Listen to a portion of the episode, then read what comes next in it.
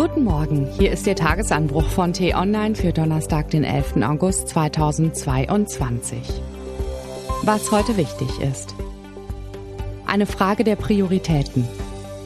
Prioritäten setzen ist in der Politik nicht leicht. Der Finanzminister setzt sie. Christian Lindner lässt da tief blicken.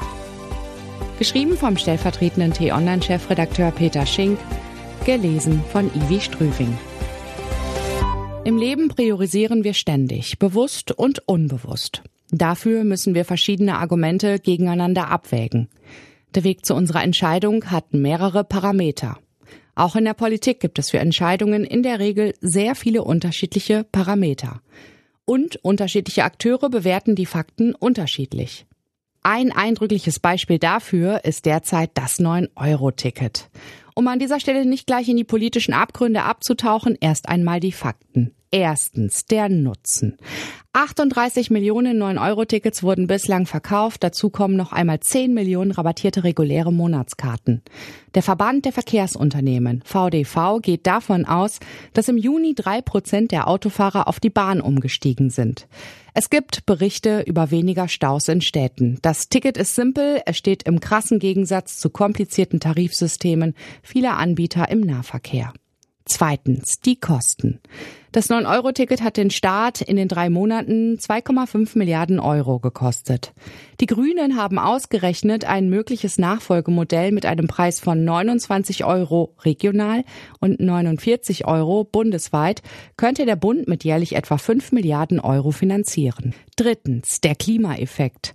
Das Ticket soll ein Impuls für die Verkehrswende sein. In der Umfrage des VDV gaben 27 Prozent der befragten Ticketkäufer an, nur wegen des verbilligten Angebots kurz losgefahren zu sein. Das kann man positiv wie negativ sehen. Mehr Verkehr ist schlecht fürs Klima, aber ein populärer Nahverkehr hilft langfristig. Viertens, der soziale Effekt. Fast die Hälfte der Deutschen hat das Angebot angenommen. Es gibt Studien, nach denen insbesondere die Einkommensschwachen von einem preiswerten Nahverkehr profitieren. Der genaue Effekt ist aber natürlich schwer zu beziffern. Was fehlt? Züge sind überlastet und unpünktlich. Der Takt des Nahverkehrs lässt zu wünschen übrig. Auf dem Land gibt es kaum gute Angebote. Anders ausgedrückt, ein 9-Euro-Ticket macht noch keine Verkehrswende. Nun ist die Politik gefragt. Die Nachfrage nach dem 9-Euro-Ticket ist da. Sie wäre es immer noch, wenn es 29 Euro kosten würde. Das Ticket könnte ein entscheidender Baustein der Verkehrswende sein. Die hat sich die Ampel vor einem Jahr in den Koalitionsvertrag geschrieben. Da steht unter anderem, wir wollen Länder und Kommunen in die Lage versetzen, Attraktivität und Kapazitäten des ÖPNV zu verbessern.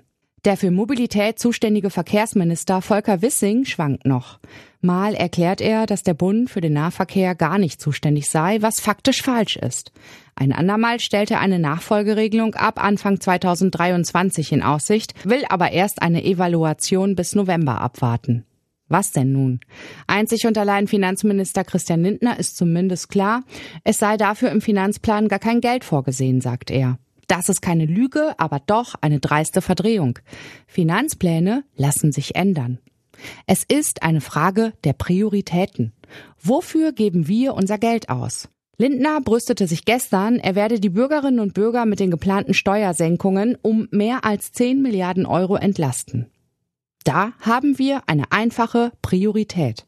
Wer Steuern zahlt, wird entlastet. Doch Studenten, Rentner, Arbeitslose zahlen selten Steuern.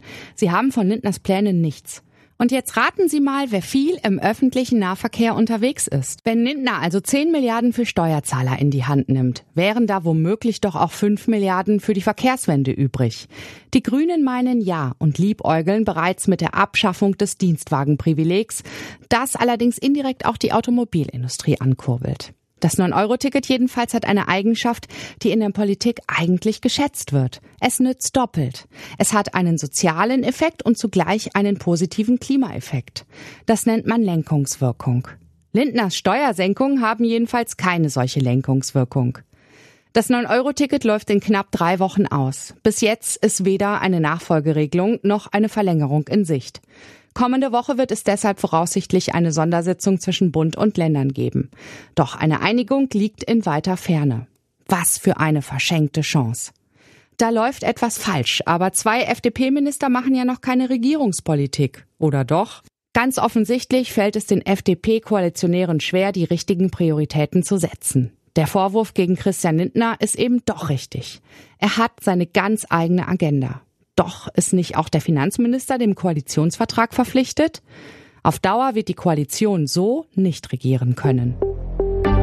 Was heute wichtig ist. Lässt sich Scholz im Cum-Ex-Skandal wirklich nicht beirren?